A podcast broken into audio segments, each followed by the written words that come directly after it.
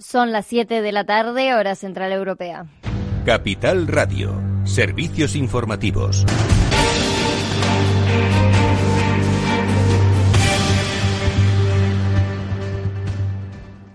Buenas tardes. El Ministerio de Sanidad ha comunicado 21 muertes por COVID-19 en los últimos siete días y 125 contagios en 24 horas. La cifra total de víctimas mortales ascienden en España a 28.324 desde el inicio de la pandemia. Y no dejamos de hablar de este tema porque en el país se han registrado eh, se ha registrado el primer retroceso en la desescalada por varios brotes en Huesca y otro en Valladolid. Por ahora, el proceso de desescalada se venía dando con cierta tranquilidad. Sin embargo, un rebrote en una explotación hortofructícola en Saidín, en la comunidad de Aragón, ha alterado al Ministerio de Sanidad, que ahora se mantiene pendiente de la situación en esta región. Según ha dicho el ministro Salvadorilla, en una entrevista en la cadena SER, se han dictado medidas en tres comarcas de Huesca que suponen retroceder a la fase 2.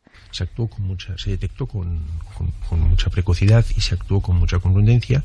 Ha dictado hoy la, consejera de, Salud de Aragón unas medidas que retroceden tres comarcas de la litera, bajo Cinca y Cinca Medio a lo que sería un equivalente a la fase a la fase 2 y vamos a ver si con esto es suficiente. Yo creo que está en, vías de ser controlado, ¿eh? porque ha habido una cierta movilidad en, personas de, esta zona y por lo tanto estamos haciendo un seguimiento muy especial de, de este brote. Además, se han detectado 18 casos de coronavirus en un hospital de Valladolid, entre ellos 12 sanitarios y 6 pacientes. Tras este positivo, se activó de manera inmediata el protocolo de aislamiento y control que implica, entre otras acciones, la realización de PCR a los profesionales, pacientes y visitantes que han tenido contacto con este caso.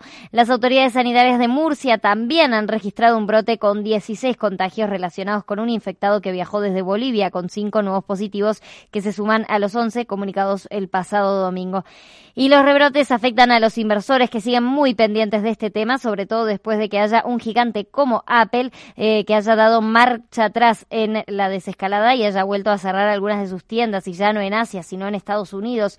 Por ahora se trata de 11 establecimientos, un miedo que se extiende por Europa, donde la atención se centra ahora en Alemania. Allí el factor de reproducción del coronavirus sigue subiendo debido a una serie de brotes locales. Se ha disparado en unos pocos días desde valores por debajo de 1 a 2,0 según las últimas cifras del Instituto Robert Koch de Virología. Y sigue preocupando Reino Unido. El gobierno británico ha informado este lunes de 958 nuevos contagios de coronavirus, con lo que el balance provisional de casos supera los 305.000, el quinto más alto del mundo, solo por detrás de Estados Unidos, Brasil, Rusia e India. El número de fallecidos en el país supera los 42.600. En lo que se refiere a empresas, la agencia de calificación Moody's pone en alerta a buena parte del tejido empresarial español ante el empeoramiento de la economía y las dificultades de liquidez y por ello más de la mitad de las compañías españolas están en riesgo de sufrir una bajada de las calificaciones crediticias en los próximos 18 meses.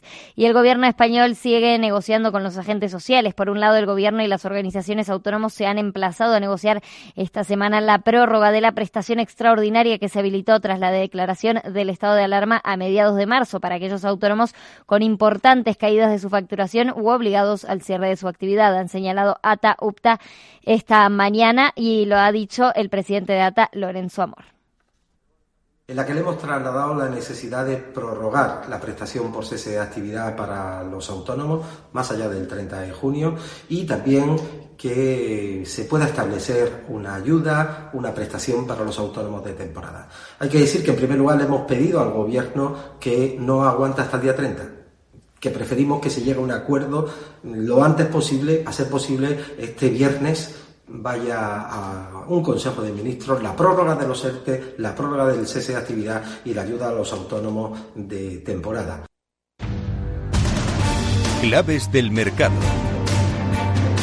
Miramos el mercado americano, tenemos al Dow Jones que está en positivo, avanza un 0,57%, 26.018 puntos. El Nasdaq 100 también está arriba un 1%, 10.108 puntos ahora mismo. El S&P 500 en positivo también, 0,62%, 3.117 puntos. Del otro lado, recordamos cómo ha terminado el IBEX 35, lo ha hecho en negativo, un 0,92% abajo, 7.345 puntos.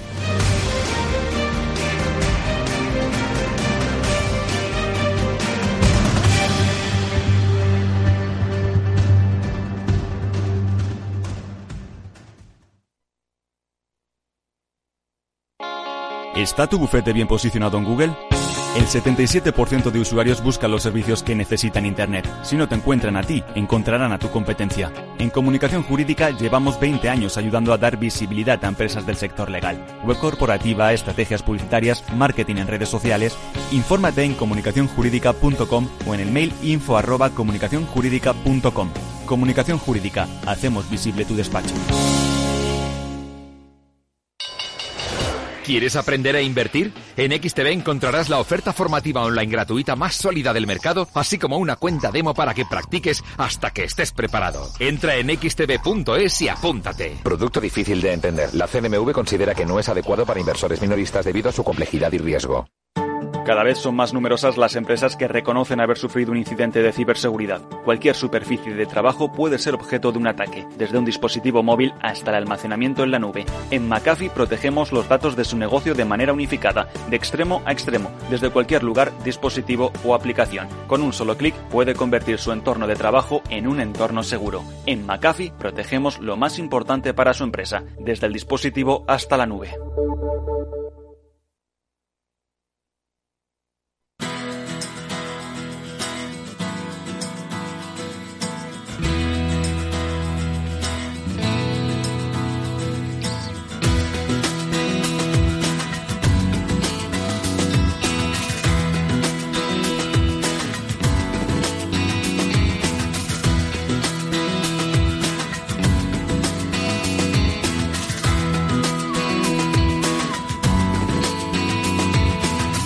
After Work con Eduardo Castillo.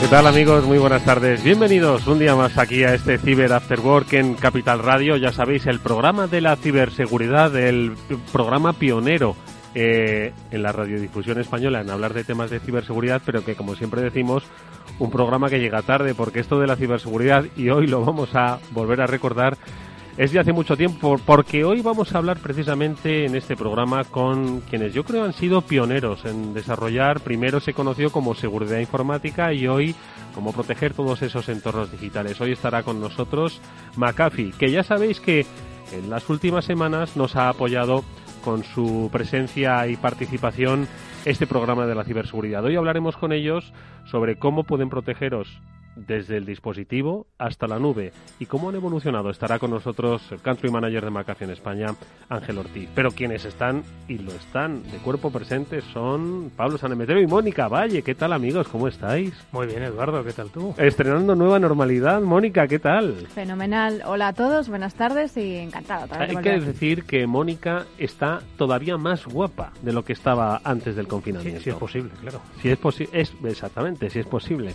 hay que decirlo, os ha sentado francamente bien. Tú también estás muy guapo, Pablo. Muchas gracias, Eduardo. Tú también has mejorado mucho.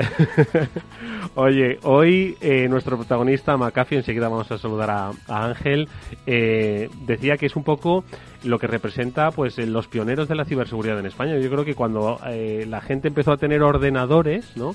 Y empezó a ser consciente de que esos ordenadores podían sufrir eh, alteraciones, ¿no? Ataques, eh, pues de repente apareció una compañía que se llama McAfee, ¿no? Y todo el mundo, pues en sus ordenadores se instaló sus antivirus. Ojo que ha cambiado mucho, ¿no? Todo desde entonces, pero podemos decir que ellos son un poco pioneros, ¿no? Sí, son de las primeras compañías que había securizando ordenadores y, y de esas que cuando hago alguna presentación y aparecen de cómo las, las compañías iban persiguiendo a los bichitos hace mucho tiempo, pues estaban seguramente ahí ellos con la lanza persiguiendo a los bichitos.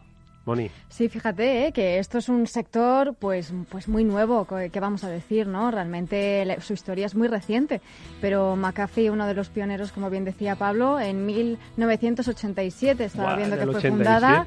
Pioneros, vamos, ahora veremos con Ángel. Por eso digo que, que, este programa llega tarde, ojo, que es que había que hablar de ciberseguridad en 1987. Cuando estabais oyendo a García, pues también tenéis que oír hablar de temas de ciberseguridad. Bueno, pues enseguida vamos a saludar a Ángel Ortiz. Lo que vamos a hacer es, como siempre, repasar brevemente las noticias que viene como siempre cargaditas y empezamos con la que nos traen los especialistas de On Retrieval. precisamente, justo antes hablábamos de entrar en el estudio que estábamos un poquito saturados de videoconferencias, ¿no? Y que hemos Zoom tras Zoom, tras Zoom, tras Zoom, tras Meet, tras Zoom, ¿no? Tras Meet, tras Zoom, ¿no? Bueno, pues de videoconferencias va la noticia que los especialistas de OnRetrieval hoy han seleccionado. César Cabanas es el director comercial de OnRetrieval. César, ¿qué tal? Muy buenas tardes. Hola, muy buenas tardes. ¿Qué tal, César? Eh, ¿No habrás salido de una videoconferencia para contarnos esta noticia? A ver, ¿qué es lo que está pasando? Bueno, somos conscientes de que a día de hoy, todavía nos durará un tiempo, seguiremos utilizando todas las herramientas de videoconferencia como parte de nuestra herramienta diaria y cotidiana. Y es importante ser consciente que, como todas, eh, van apareciendo determinadas vulnerabilidades. Hoy traemos una noticia que hemos encontrado sobre una vulnerabilidad en Webex. Como bien sabéis, y si nos cuento, Webex es una aplicación de videoconferencia de la marca Cisco. Y han aparecido unos fallos críticos en los cuales a través de esta vulnerabilidad que ya ha sido reportada y conocida, descubierta por un investigador, por Martin Rachmanov de Trustwave, eh, se es capaz de tomar eh, parte del control, digamos, del usuario. De una manera, eh, no quiero entrar tampoco en una parte muy técnica, porque tampoco suele ser mi rol, pero la idea es que se ha encontrado un pequeño hueco a través de un archivo que guarda información en el que alguien que está compartiendo esta videoconferencia es capaz de robar credenciales y luego utilizar ese token de autenticación para entrar usurpando la identidad del atacado. Bueno, pues como todos nos damos cuenta que mm, las herramientas van a tener o van a poder ir apareciendo determinadas vulnerabilidades, pero para mí lo importante no es el miedo. Todas las herramientas en algún momento pueden llegar a tener algún tipo de vulnerabilidad. Importante estar actualizados. En este caso, esta vulnerabilidad Cisco ya ha reportado que solo va a afectar a las versiones anteriores a la 40.6.0. Quiere decir que si nuestros equipos están actualizados, no van a tener un problema. ¿Cómo sabemos qué equipos tenemos o no que actualizar? Ahí es importante que nos dejemos asesorar y seamos capaces de poder hacer un análisis de vulnerabilidades de todos los activos que tenemos instalados en nuestra empresa, tanto equipos físicos, sistemas operativos como aplicaciones que utilizamos. Muy bien. Bueno, pues eh, actualización, actualización y actualización. Es el consejo que nos deja un retrieval y yo diría, César, actualización y ponerse en manos de expertos si no sabes hacer actualizaciones. Ojo, que es que al final ellos son los que te van a ayudar a entender cuáles son las necesidades que tu compañía tiene en, en función de las eh, herramientas que desarrolla. Y ojo, hoy es esta videoconferencia, pero eh, las, por, las pymes, por pequeñas que sean, estoy seguro de que se han conectado todas a través de estas funciones de, videollamada. Por lo tanto, actualización, actualización, actualización o ponerse en manos eh, expertas. Y además que lo pueden hacer incluso gratis, ¿no? César, porque todavía ofrecéis esa auditoría de seguridad para, para aquellos que quieran saber pues cuál es su, condición y su situación de, seguridad en, en, el entorno digital, ¿no? Afirmativo, a día de hoy seguimos manteniendo una promoción con Capital Radio de que los clientes que nos contacten van a tener acceso a una auditoría básica de seguridad en la que podremos analizar realmente el nivel de seguridad que tiene su infraestructura. Bueno, pues ahí está, 900-900-381. Ese es el teléfono que tenéis que marcar para contactar con los especialistas de On Retrieval. César Cabanas es su director comercial y, como siempre, nos ha traído la noticia de la semana. César, gracias y hasta muy pronto. Muy buenas tardes, muchas gracias. Y un par de apuntes más, amigos. Eh, hoy los estados son protagonistas, Brasil y Australia, Nueva Zelanda, ¿no? Australia. Australia, ¿qué ha pasado en Australia? Bueno, pues en Australia lo que ha ocurrido es que pues, su gobierno ha reportado una serie de ataques. Que además piensa que el, que el actor que está detrás de este ataque eh, es un actor gubernamental y que tiene pues eh, unas capacidades más allá de lo normal que se suele ver en este tipo de ataques. Entonces, pues que le ha entrado en sus en determinados departamentos y que pues, están intentando averiguar quién ha sido, aunque tienen sospechas de que es un régimen grande con muchos miles de millones de poblaciones. Bueno, pues cuando, cuando lo descubran, pese a las sospechas lo contaremos. Esto, ojo, ha pasado en Australia, pero ¿qué es lo que ha pasado en Brasil, Mónica? Bueno, en Brasil, ¿os acordáis que comentamos hace unas semanas que había ocurrido un ciberataque a una central eléctrica, bueno, a una compañía eléctrica, en este caso de Portugal, pues ha pasado algo muy parecido en Brasil, en este caso ha sido una compañía de energía eléctrica, pues ha sufrido un ciberataque que ha bloqueado todos sus sistemas. ¿Y qué han hecho? Pues han pedido un rescate bastante, bastante grande, en este caso en criptomonedas, que es así como lo destacan, ¿no? En una criptomoneda que se llama Monero. Y bueno, piden 7 millones de dólares en concreto para eh, que la compañía pueda volver a recuperar todos sus sistemas. Y bueno, esto, como ya hemos comentado varias veces, pues es una tendencia que va a seguir aumentando porque los sistemas industriales y todo este tipo de infraestructuras críticas son objetivo de los ciberdelincuentes. Esto es lo que ve la opinión pública, lo que se dice en los programas de radio, pero hay miles y miles de pymes que sufren esto mismo, quizás con cantidades pequeñas, pero que es lo suficiente como para provocarle un quebranto financiero y que no emergen. De esto va la ciberseguridad, amigos. Lo vamos a comentar ya con nuestro invitado Ángel Ortiz.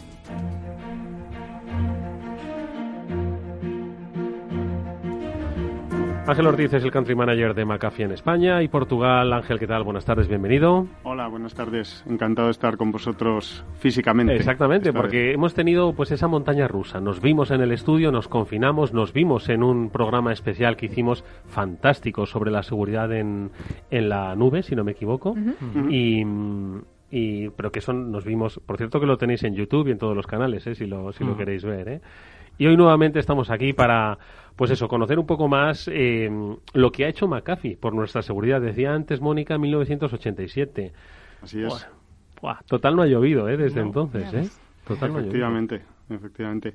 Y, bueno, yo la verdad es que lejos de, de eh, eh, no resignarme a, decir que, que bueno, que eh, como puede haber ciertas corrientes eh, populistas por parte, si me lo permitís la expresión, por parte de nuestros competidores, de, decir, oye, estos son los del antivirus, o, eh, se han quedado atrás, o tienen un histórico que, bueno, que, en algunos casos se puede presentar como una rémora, al revés, yo lo reivindico. Hmm. Y creo que si McAfee ha sido capaz de aguantar 33 años en este mercado es precisamente por su capacidad de adaptarse y de evolucionar y de satisfacer las demandas de sus clientes mm. en cada momento, ¿no? Este es un sector que lo habéis dicho es relativamente nuevo o se considera nuevo, eh, pero es que antes de hablar de seguridad, como comentabas, hablábamos de seguridad informática, eh, llevamos usando ordenadores mucho tiempo y todo esto ha ido evolucionando.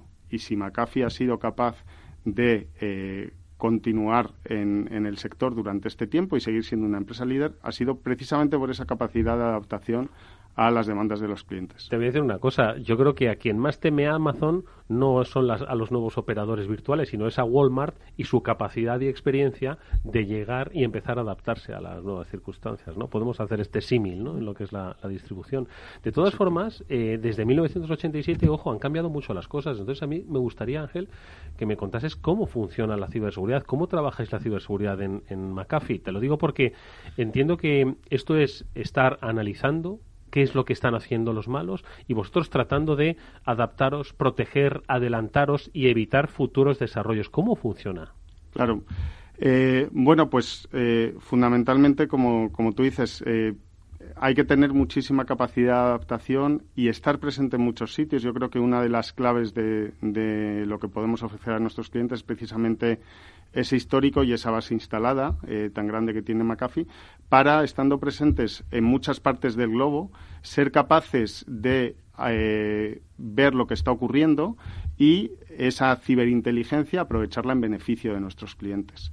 Eh, McAfee Labs cuenta con un equipo de más de 400 analistas y de mil millones de sensores diferentes.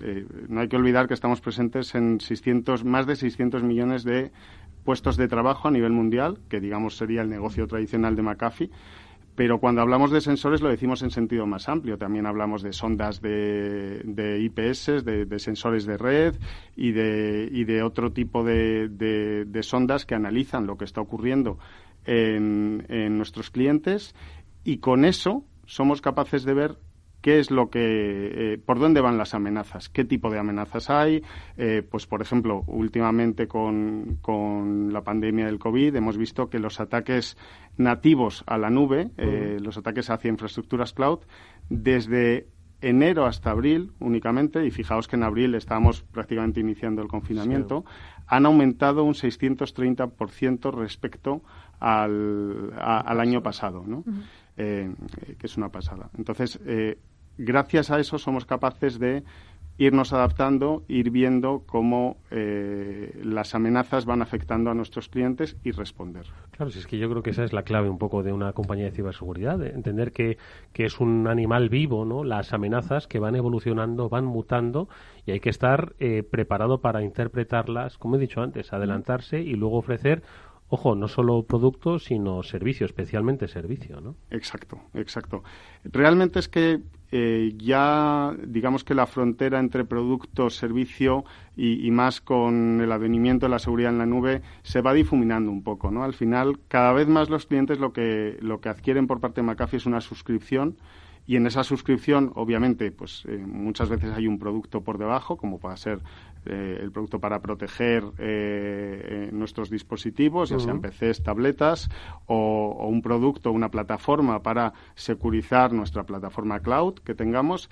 Pero por detrás, eh, y, lo que, si me permites, verdaderamente aporta valor al producto, está, digamos, todo ese servicio de McAfee por detrás, ¿no? De, los McAfee Labs que van actualizando los productos, que van evolucionando y que esa ciberinteligencia la van aportando a todos nuestros clientes. Hmm. Claro, porque es que ten en cuenta, Eduardo, que vamos haciendo una evolución no solo de las necesidades de los clientes, sino también una evolución de tecnología que nos va rodeando día a día. Es decir, eh, no sé si te acuerdas, pero en 2007 fue cuando salió el primer teléfono móvil de iPhone que lanzaba Steve Jobs. Después salió Android, con lo cual ahí McAfee también tiene soluciones para, móvil es Android. Exacto. Y claro, es que, no, es que hay que pensar en, pues como dice vuestro claim, ¿no? Del dispositivo a la nube. Y ese dispositivo puede ser un smartphone, puede ser una tablet, puede ser un ordenador de mesa. El, el ordenador que te has llevado del trabajo ahora al tele, en el teletrabajo y te lo has llevado a casa, ojo, ¿no? Exacto. E, e incluso puede ser un dispositivo doméstico que la empresa no gestione. Cada vez más nos encontramos con que, y más con esta situación en la que mucha gente ha tenido que irse a sus casas y y, o no tenía un portátil o, no ha podido llevarse el ordenador y se han tenido que conectar con el dispositivo doméstico. Bueno, pues también tenemos que ser capaces de tener soluciones que, en función también del dispositivo con el que nos conectemos, pues le dejemos al usuario acceder unos recursos o a otros. Si accedo con un dispositivo corporativo, puedo bajarme cierta información. A lo mejor si accedo con un dispositivo doméstico, únicamente puedo consultarla. Mm. Sí, porque al final eh, lo que estamos viendo, la tendencia del teletrabajo que hemos vivido y lo que decías del aumento de las amenazas, lo veía en una de las últimas comunicaciones que habéis hecho a la prensa, precisamente esas amenazas que han crecido a, la nube en más de un 630%, precisamente porque sabían que ha aumentado el uso de la nube, precisamente por el trabajo remoto. ¿no? Entonces, el poder adaptarse a todo esto con esas soluciones en la nube, que al final están allá donde esté em, la persona, pues es lo más importante, porque yo sí que me acuerdo también hablando con vosotros que habéis dicho que, lo importante para vosotros es proteger al usuario, ¿no? Independientemente de, dónde esté y del dispositivo que use. Exactamente. Eh, nosotros, eh, y, repasando un poquito de la historia de, McAfee, en el momento en que eh, volvimos a recuperar la marca McAfee. Sabéis que McAfee la compró Intel en el año 2010, entre 2010 y 2011, y en 2017 volvió a ser una compañía independiente con foco 100% en la ciberseguridad. Uno de los fenómenos que vimos más claramente fue que eh, la adopción de la cloud era imparable y que los usuarios eh, iban a estar además conectándose desde cualquier dispositivo y desde cualquier lugar. Y en ese sentido, pues también vimos que teníamos que adquirir compañías, el mercado de la ciberseguridad eh, tienes que crecer tanto de forma orgánica como inorgánica y bueno, pues eh, eh, nosotros creo que em, eh, empezamos a ser una compañía independiente en abril de 2017. En octubre adquirimos la que por aquel entonces era la plataforma de seguridad líder en la nube, reconocida por todos los analistas, Sky High Networks, que nos permitió completar, digamos, nuestro legado, nuestra herencia tradicional en la protección del dispositivo con la protección de la nube, que es donde entendemos que se deben llevar a cabo eh, que son los dos puntos de control fundamentales para llevar a cabo un análisis de la postura de ciberseguridad de, eh, nuestros clientes. Al final, eh, el perímetro en el que tradicionalmente estaban confinadas nuestras aplicaciones, nuestros datos, se ha ido diluyendo y lo que tenemos es que proteger al usuario y que proteger al dato independientemente de dónde estén. No, está muy claro que la partida se va a jugar en la nube. Yo creo que el primer día que hicimos este programa, Pablo Sanemeterio, dijo pues la frase, ¿no? Y es, la nube es el ordenador de otro, ojo. Y entonces ha habido una especie de sensación de seguridad, que ojo que la hay, pero que la nube era inaccesible, que creo que pues mm, estamos todos, pues no digo con la, con la guardia bajada, pero sí que no somos conscientes de que de enero a abril, como ha dicho Ángel, se han multiplicado los ataques a la nube en un 600%, ojo. ¿eh? Entonces, es ahí donde se va a jugar ahora mismo en la partida de la ciberseguridad. ¿no? Eh, claro que sí, y, con esta situación de, pandemia que estamos viviendo, pues lo que ha hecho ha sido acelerar lo que ya era una realidad. ¿no? Eh, yo siempre que hablamos de la nube me gusta hablar y, digamos, eh, hacer entender a nuestros clientes lo que es el modelo de responsabilidad compartida, que creo que es muy interesante, ¿no? Es decir, hay, digamos, eh, dos polos opuestos cuando te vas a hablar con clientes de, la nube. Por un lado están los que dicen, bueno, yo la nube no, porque está fuera y, bueno, pues vete tú a saber qué, puedo tener, entonces prefiero tenerlo todo confinado en mi perímetro, con lo cual eh, no aprovechas las ventajas de elasticidad, flexibilidad, etcétera, que te ofrece. Y también está la visión opuesta, curiosamente, ¿no? Nos movemos a veces entre, entre extremos, que es decir, bueno, ya me lo da el proveedor de la nube, ya me da la seguridad el proveedor de la nube, lo cual tampoco es cierto, ¿no? Como en tantas otras cosas, en el término medio está la virtud. Y hay que entender que en función de qué tipo de servicio estamos contratando, pues el proveedor de, de, la nube, el proveedor de nuestra infraestructura, nuestros servicios cloud, va a llegar hasta un determinado nivel o no de seguridad. Pero en cualquier caso, y esto es importante que se entienda, en cualquier caso, la protección de nuestros datos siempre va a ser responsabilidad última nuestra. Y eso siempre lo debemos tener en cuenta, sea cual sea el escenario. Muchas veces ponemos el ejemplo de cuando alquilas un coche, ¿no? Eh, porque al final pagas por uso. Esto es pagar por el uso de la nube. Pues bueno, cuando tú alquilas un coche, el proveedor del coche, la empresa de alquiler, te tiene que dar pues las ruedas infladas, te tiene que dar un coche con, el cinturón, con las medidas, con el airbag en regla, pero luego el uso que tú haces, si tú te pones el cinturón o no, y cómo utilizas ese, ese coche ya es responsabilidad suya. Si llevas alguna mercancía peligrosa, cómo la proteges, si hay algo que sea crítico para ti, pues cómo lo, lo proteges, ya es responsabilidad tuya, ¿no? Sería un poco el, el símil que conviene entender en estos y, casos. Y Pablo, ¿qué uso se hace, de la, se hace de la nube? ¿Se ponen los cinturones de seguridad cuando alquilamos el coche o no? A ver, esto como siempre va, va un poco también en los conductores. Los conductores los hay que se ponen el cinturón y los hay que no. O los hay que no saben que hay que ponerse el cinturón. Incluso que no saben que es obligatorio.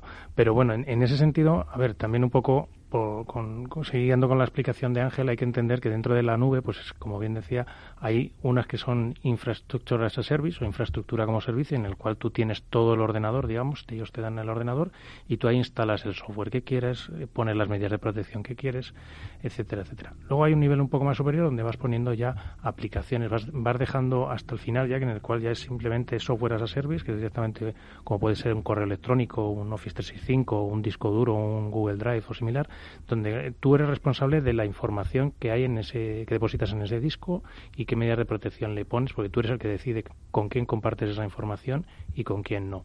Entonces ahí un poco es, dependiendo del modelo que tú pongas, tienes que poner también más o menos esfuerzo en seguridad, porque tú eres más o menos responsable de esa seguridad. Y en ese sentido, bueno, pues McAfee te puede ayudar mucho en cualquiera de todos esos escenarios con las medidas de protección que ellos tienen. por ejemplo, yo he visto las, la protección que te tienen para Office 365, dependiendo si está con el equipo protegido y ofimático de la compañía y el que no, y la verdad es que es bastante bastante divertido. Eso te puede contar Ángel con un poco de detalles.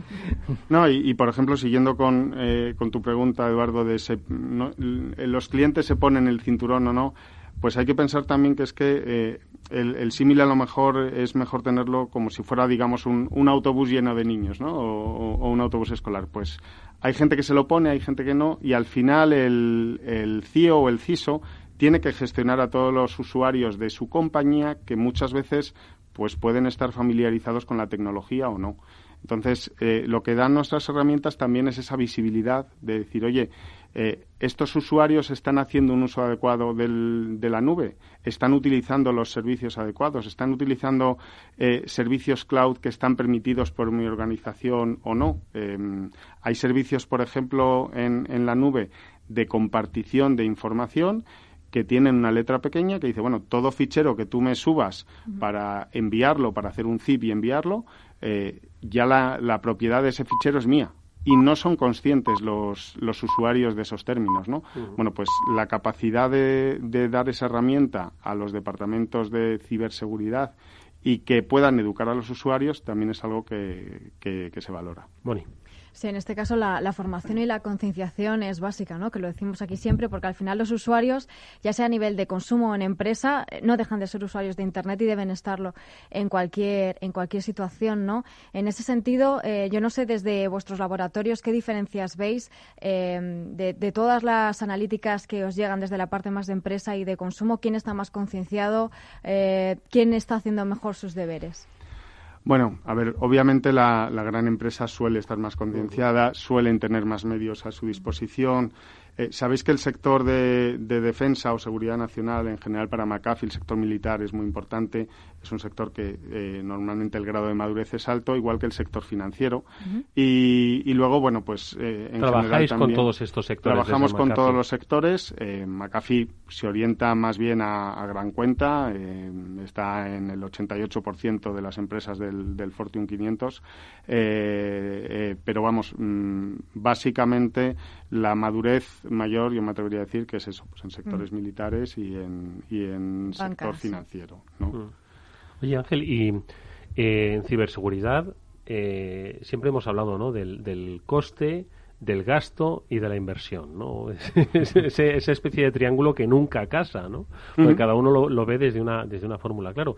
Eh, al final, muchos lo ven como un, un coste-gasto que compite con otro. Por ejemplo, estamos hablando de la nube. Dice, joder, si ya he pagado por, por tener un sistema todo en la nube, ahora tengo que pagar más cosas, ¿no? Es decir, tengo que pagar por ponerle un complemento de ciberseguridad. Es decir, al final la ciberseguridad se está poniendo al nivel un poco de, de infraestructura, ¿no? Y, y eso hace que quizás la gente no tenga el respeto que tiene que tener por el, por el servicio que, la, em, que su empresa necesita, ¿no? Y es algo yo creo que se debe empezar ya a romper, ¿no? Que se debe empezar a diferenciar. Uno es el proveedor de servicios tecnológicos y otro es el que vela, que es que es el siguiente escalón, no están al mismo escalón, ¿no?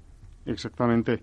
Eh, bueno, hay que pensar que igual que cuando tenías una infraestructura en tu propia oficina, eh, pues montabas, eh, qué sé yo, unos firewalls, unos sistemas de protección del, del perímetro o montabas también eh, soluciones de protección del endpoint o de servidores o demás, pues en la nube es igual. Eh, lo habéis dicho, no deja de ser el PC de otra persona, el ordenador de otra persona, pues también hay que adoptar medidas de, de seguridad.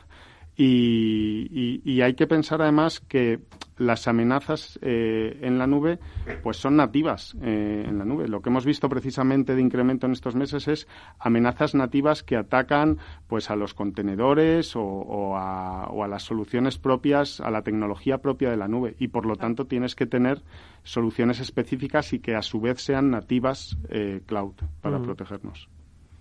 Sí, la verdad es que además se ha dado con un, con un término que quizás para nuestros, nuestros oyentes sea un poco, un poco novedoso, que es la parte de contenedores.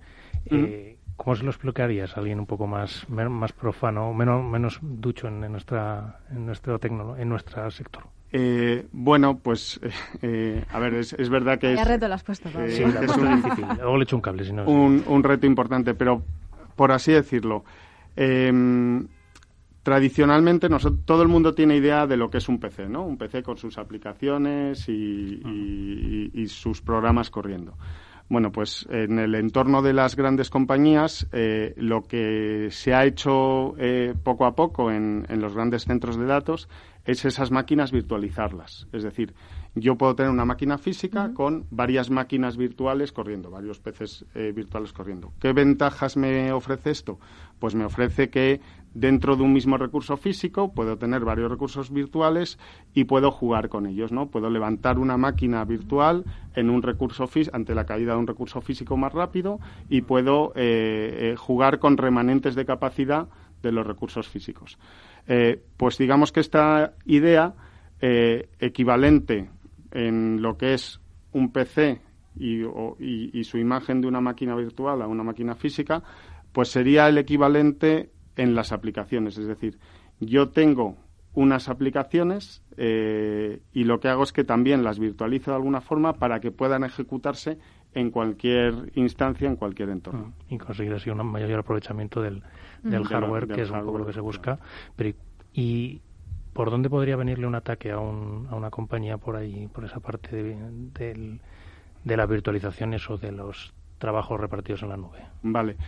Bueno, pues Pensemos en, una aplicación que, digamos, troceamos en diferentes partes de código con sus relaciones establecidas entre los diferentes códigos para que cumplan una determinada función.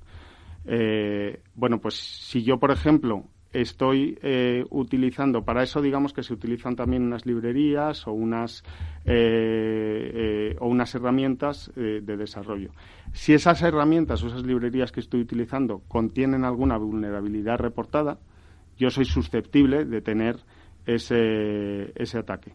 Por tanto, si antes de que el desarrollador, eh, eh, que enlaza con otra idea que es otro término eh, quizás más profesional del sector, que es SecDevOps, el desarrollo de el, desarrollo de aplicaciones seguro. Si antes de que ese desarrollador de software valide la aplicación, yo soy capaz de ver si está utilizando alguna librería con alguna vulnerabilidad o si tiene alguna vulnerabilidad, pues eh, añado una capa de seguridad que además lo hago de forma muy natural para el trabajo del desarrollador, ¿no? Si te metes en, en lo que es el trabajo de su desarrollo y no le dejas hacer su trabajo, pues le entorpeces. Entonces hay que hacerlo de una forma nativa y de una forma que sea natural para ellos. Igualmente, si mm, violo las relaciones que hay entre los diferentes componentes del código y me meto en medio, es otra forma de eh, hacer ataques a ese entorno. Al final es verdad que es un mundo un poco friki, pero lo que eh, pretendo ilustrar con esta explicación es que es un mundo propio y es un lenguaje propio y es un entorno propio de la nube. No vale el mismo lenguaje, no valen las mismas herramientas que he podido tener cuando todo estaba encerrado dentro de mi perímetro. Vamos a seguir comentando algunos aspectos sobre cuáles son ahora mismo las circunstancias a las que se enfrentan las compañías. Lo hacemos con Ángel Ortiz, el country manager de McAfee en España y Portugal. Eh, y también hablaremos de Cyberwall. Eh, pero antes dejadme deciros que si vosotros miráis el dinero y veis una oportunidad, en Bank Inter también ven el dinero, como lo ves tú. Por eso Broker Bank Inter ha desarrollado el plan de inversión en compra periódica de acciones. Es un plan que permite planificar tu estrategia de compra invirtiendo poco a poco en los principales índices bursátiles y sumar así valores a tu cartera sin coste adicional. Solo tienes que elegir el valor en el que invertir, la periodicidad y el importe a invertir. ¿Cómo lo puedes hacer? Entrando en brokerbankinter.com y activando la compra periódica de acciones con el banco que ve el dinero igual que lo ves tú. After Work con Eduardo Castillo. Están aumentando los ciberataques a empresas y nosotros trabajando la mitad desde casa. Imagínate la protección que tenemos. Aquí contamos con las soluciones de ciberseguridad de OnRetrieval. Nos aconsejaron desde el principio y diseñaron un plan para proteger toda nuestra red. Y eso que la mayoría teletrabajamos. ¿Y estáis tranquilos? Claro. Nos gestionan la seguridad de forma remota, previenen ataques y robos de información y además son especialistas en recuperación de datos. OnRetrieval, soluciones de ciberseguridad para su negocio. Llame al 900 900 381 y pregunte por la promoción Capital Radio y OnRetrieval. Si llama este mes, le haremos una auditoría de seguridad totalmente gratis. El espacio Fundación Telefónica reabre sus puertas el próximo viernes 26 de junio. Visita las exposiciones del videoartista Bill Viola, el humorista Gila y la historia de las telecomunicaciones. Disfruta de tu visita de una manera tranquila y segura. La entrada es gratuita con reserva previa en la web. No olvides sacarla en espacio.fundaciontelefónica.com. Te esperamos en la calle Fuencarral 3, Madrid. Hola, soy Leopoldo Abadía, autor de La Crisis Ninja, y quiero hablaros de lo normal. Lo normal es que cuando compramos algo sepamos cuánto tenemos que pagar, ¿no? Pues eso mismo debería suceder a la hora de invertir. Por eso me gusta Finanbest, comisiones bajas y claras, sin letra pequeña. Entra en finanbest.com y descubre que lo normal es extraordinario. Lo normal es Finanbest. After Work, con Eduardo Castillo.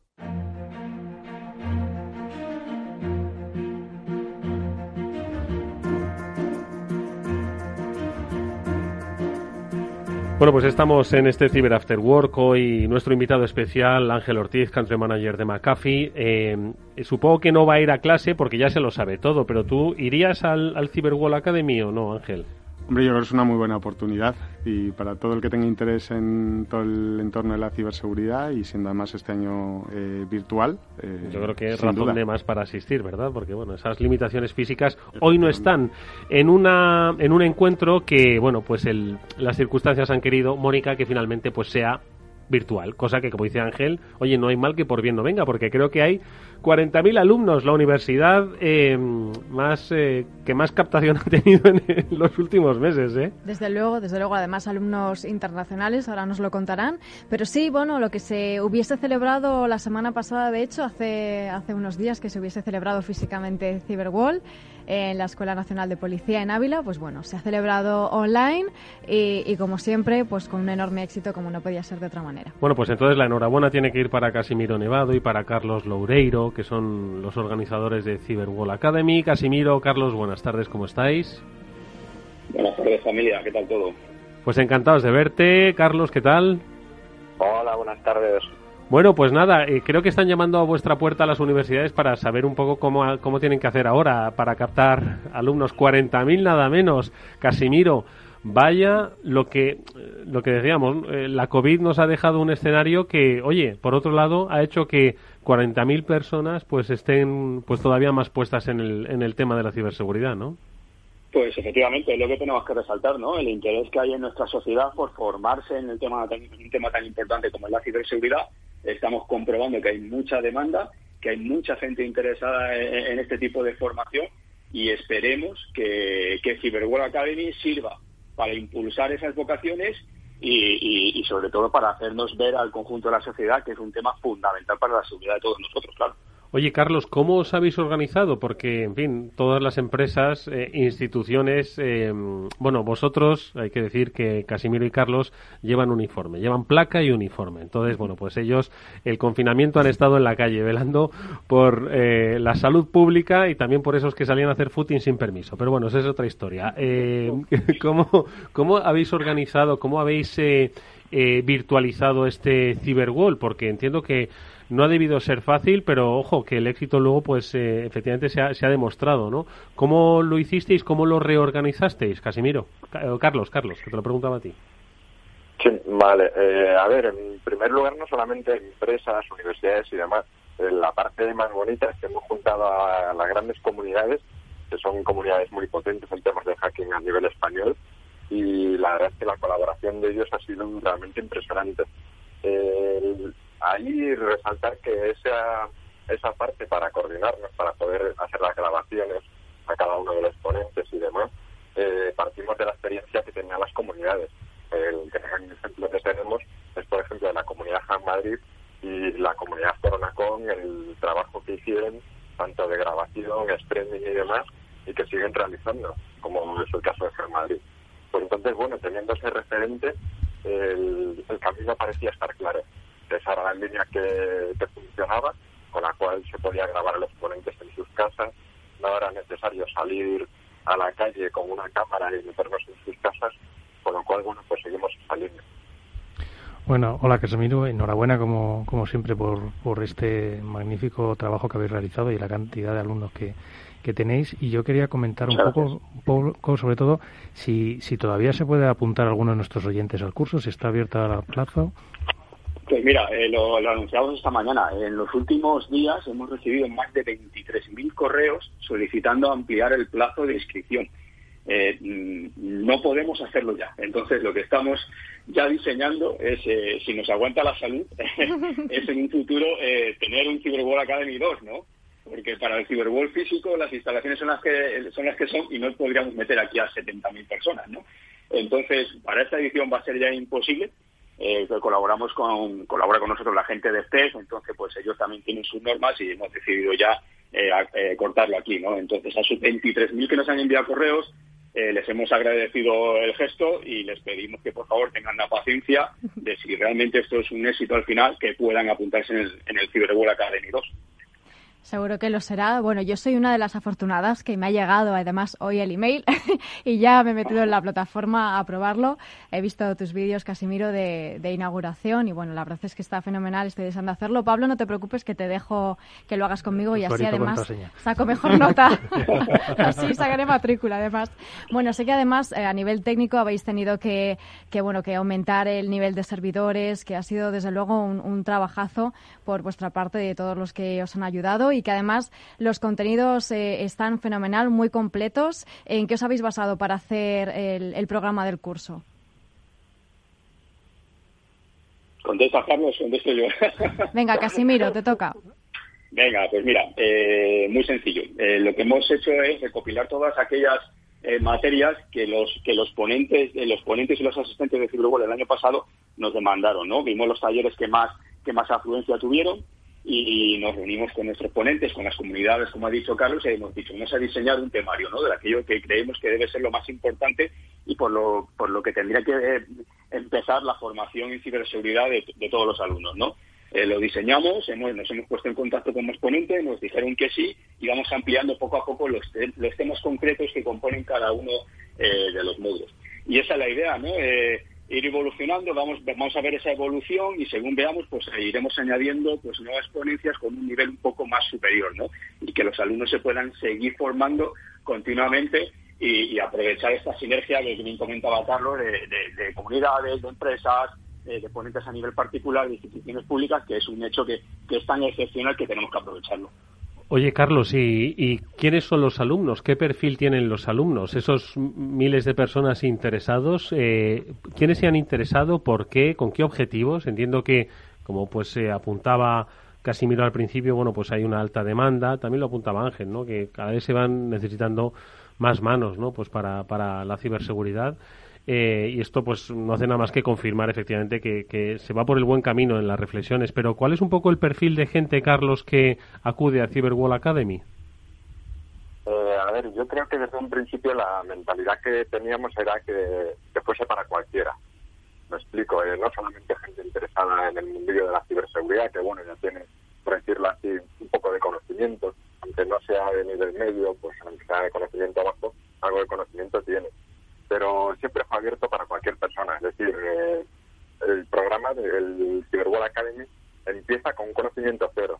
Es decir, si tienes el más mínimo interés en el mundo de la ciberseguridad, ya sea pues en el tema de radio, en el tema de lo que sea, por eso hay también grandes módulos para atraer a la gente.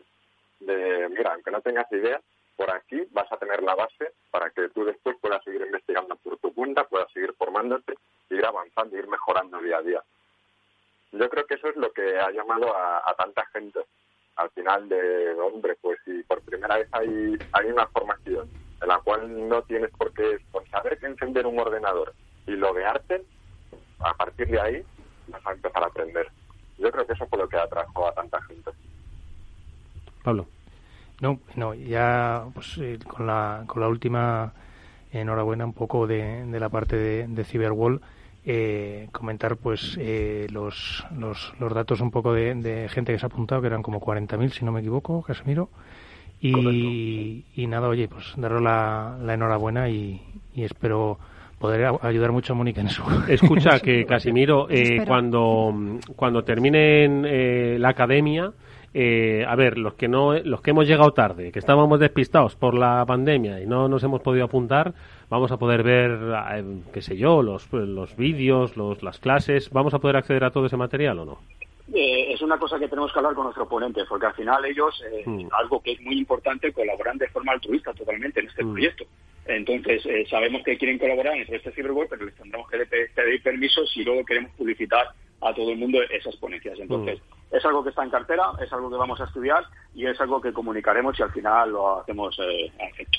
Bueno, pues habría que hablar del rector Casimiro Nevado y el vicerrector Carlos Loureiro, o al revés, ojo, de esta Cyber Wall Academy que comienza ha sido todo un éxito y que efectivamente ha visto pues eh, de la circunstancia una oportunidad y ha hecho que miles de personas, como ha recordado Carlos, sin necesidad de tener ninguna base de conocimiento sobre ciberseguridad, hoy estén contribuyendo a que nuestra red, nuestra vida social, empresarial sea mucho más segura. Bueno, pues eh, la enhorabuena por esa adaptación, Casimiro Carlos, y por supuesto toda la suerte del mundo y disfrute en estas aulas virtuales. El año que viene me apunto un poquito antes, con o sin reconfinamiento, ya te lo digo. Casimiro Carlos, un fuerte abrazo. Un abrazo, muchas gracias. gracias. Bueno, yo, yo creo que son cifras súper esperanzadoras, Ángel. O sea, 40.000, iba a decir 40.000 tíos, perdonadme la expresión, oye, que mm, esto es un hito, yo creo, en el mundo de la ciberseguridad. Es ¿eh? una pasada, es muchísima gente. Eh, bueno, un, precisamente uno de los, eh, de los hándicaps que tenemos a la hora de hacer frente a los malos, que siempre sale en, en todas las ponencias prácticamente de ciberseguridad, es la escasez de talento. ¿no? Entonces, bueno, el, el hecho de que haya este interés y que, y que logre eh, paliarse, eh, al menos en parte, esa escasez de talento con, eh, con interés y con cada vez más usuarios que se formen, pues es esperanzador, no cabe duda. Oye, ¿cómo es el talento de McAfee? Antes has hablado de McAfee Labs, de 400 mentes pensantes buscando, interpretando, tecleando. Dedicadas única y exclusivamente a la identificación de amenazas. Eh, bueno, pues eh, al final McAfee es una empresa de 7.000 personas, eh, dedicadas obviamente a, a, diferentes áreas, pero con un foco y un ADN muy claro en la ciberseguridad y creo que ahí no hay muchas compañías que puedan hablar de 33 años en, en el sector. Eh, en España, sin ir más lejos, tenemos perfiles eh, pues que llevan veintitantos años en la compañía y que yo, francamente, bueno, me quito el sombrero ante ellos porque eh, siguen a la vanguardia de, de, toda la tecnología, siguen siendo los máximos expertos con, en su campo, pero además con el bagaje, el bagaje de lo que supone haber visto eh, las batallas que, han ocurrido antes y, haber pasado eh, por lo que ha sido la evolución de todo el sector. Eh, muchas veces el presente y el futuro se entienden también mejor si, si, has vivido el, pasado y si entiendes el pasado, ¿no? Y, como digo, yo creo que es una, una, herencia, un legado que, que, hay que poner en valor, que, que, es uno de los grandes activos de, de McAfee y que habla de, de, la capacidad de adaptación que ha tenido McAfee a lo largo de todos estos años. Mm, totalmente. Yo quería preguntarte, Ángel, algo, alguna más fácil, ¿vale? Como la de no como la de los contenedores. no como la de los contenedores. Será lo que se puede. Es muy difícil para, o sea, un usuario que está empezando, que quiere, que quiere empezar a, a, instalar vuestras soluciones, una pyme o una más gran empresa, ¿es fácil o difícil instalar soluciones de seguridad? Porque tradicionalmente la gente igual puede pensar que es difícil. Eh, todo lo contrario. De hecho, fíjate, uno de los eh, conceptos eh, que, más claros tenemos y que más se oye en McAfee últimamente, lo voy a decir en, el lenguaje americano, pero vamos, español es, igual, que es el de no friction, ¿no? Que, hablan nuestros desde la casa madre. ¿Qué quiere decir esto de no fricción? Pues es no fricción con el usuario, es decir, el ser capaz de, por ejemplo, tener visibilidad de lo que hace un dispositivo no gestionado, un dispositivo particular de un usuario, sin la necesidad de instalarle ningún agente a, a ese usuario. ¿no? Eh, tenemos claro que la adopción de la ciberseguridad el, eh, la, eh, la, seguridad como un facilitador del negocio debe ser así, no debe ser un obstáculo, no debe ser algo que ponga barreras, al revés. La, el éxito de la ciberseguridad eh, se va a medir en la medida en la que sea un facilitador del, negocio y en la, que los usuarios lo asimilen. Hablábamos también de que los desarrolladores puedan desarrollar aplicaciones, puedan hacer sus trabajos. Seguro que tenemos muchos clientes que cada vez más están poniendo apps en, eh, las diferentes plataformas. Pues tienen que ser capaces de hacer su trabajo eh, de forma fácil y sin que la seguridad sea algo que sea tragante por el, por el camino. y además, por terminar también con este punto, hemos hablado de la escasez de talento ¿no? en, el mercado. Esa es una realidad que tampoco vamos a paliar a corto plazo y, por tanto, debemos eh, ser capaces también de automatizar aquellas tareas donde el talento no sea imprescindible, es decir, eh, ser capaces de que los expertos se centren en aquellas amenazas dirigidas de alto potencial de hacer daño y de alta criticidad y que todo lo que sea eh, ya digamos de más volumen o más conocido seamos capaces de, automatizarlo. Por tanto, eh, la facilidad de gestión, siempre que hablamos de que somos la empresa del dispositivo a la nube, tenemos soluciones para proteger todo tipo de dispositivos, soluciones para proteger todos los entornos cloud, pero hay una capa transversal que a veces no hablamos, que es la capa de operaciones de la seguridad, lo que nosotros llamamos SecOps, que es transversal a estos dos mundos para poder tener una visión global y ser, capaces de operarlo y gestionarlo con facilidad.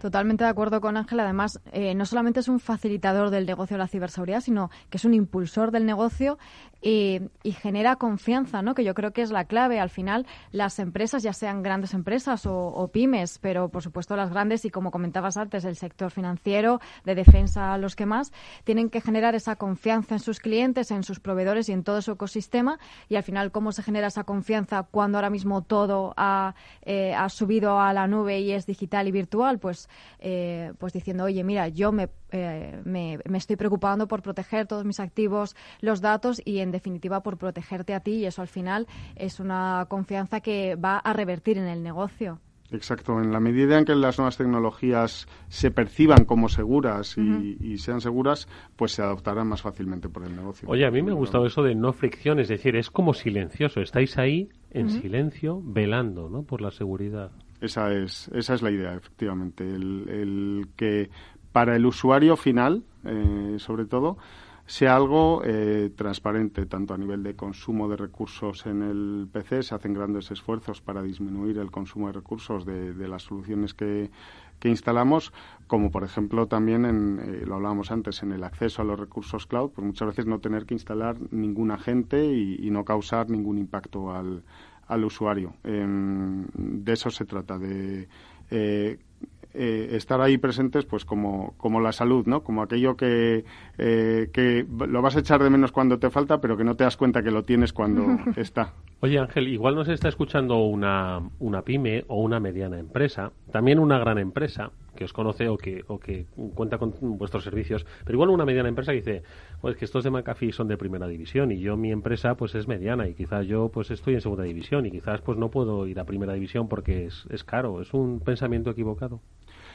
Yo creo que sí. Es que em, precisamente eh, nosotros lo que facilitamos es, cuando estamos hablando de automatización, cuando estamos hablando de ser capaces eh, de centrar los esfuerzos en aquello que importa y de ser capaces de facilitar la gestión, eh, pues quien más se beneficia de ello precisamente es una pequeña y mediana empresa.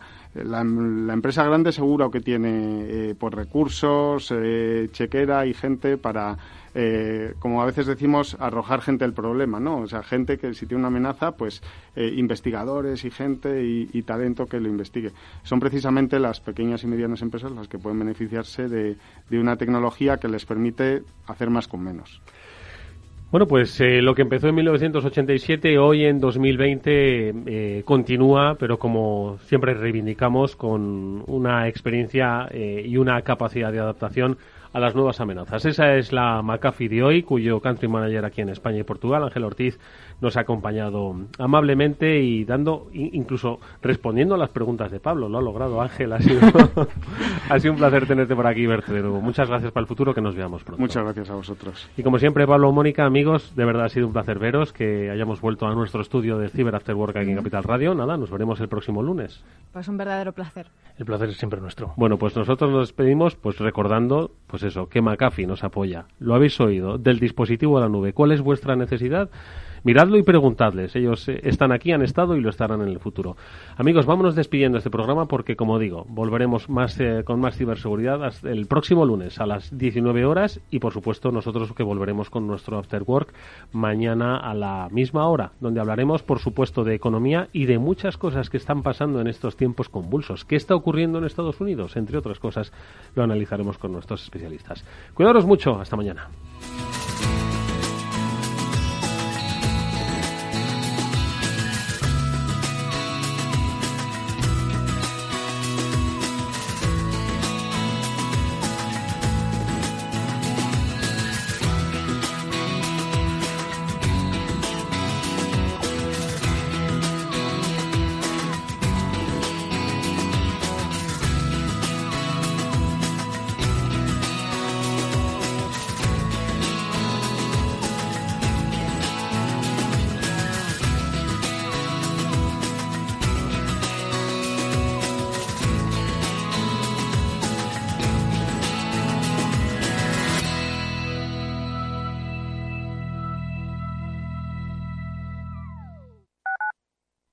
Capital Radio Madrid 105.7. Proteger a nuestros mayores está al alcance de nuestra mano. Y a nuestros vecinos, y a nuestros amigos y familiares. Es fácil. Mantén la distancia social. Usa mascarilla siempre en espacios públicos. No te la quites cuando mantengas una conversación. Y nunca la tires al suelo. Madrid, en manos de todos. Ayuntamiento de Madrid. En un mundo globalizado y cambiante, los grandes debates de la actualidad cobran más sentido que nunca. Cada lunes a las 10 de la noche, Víctor Arribas analiza en Capital Radio los principales acontecimientos internacionales y cómo nos afectan a los españoles. Atalayar, las claves del mundo en tus manos, en Capital Radio. Capital Radio, la genuina radio económica.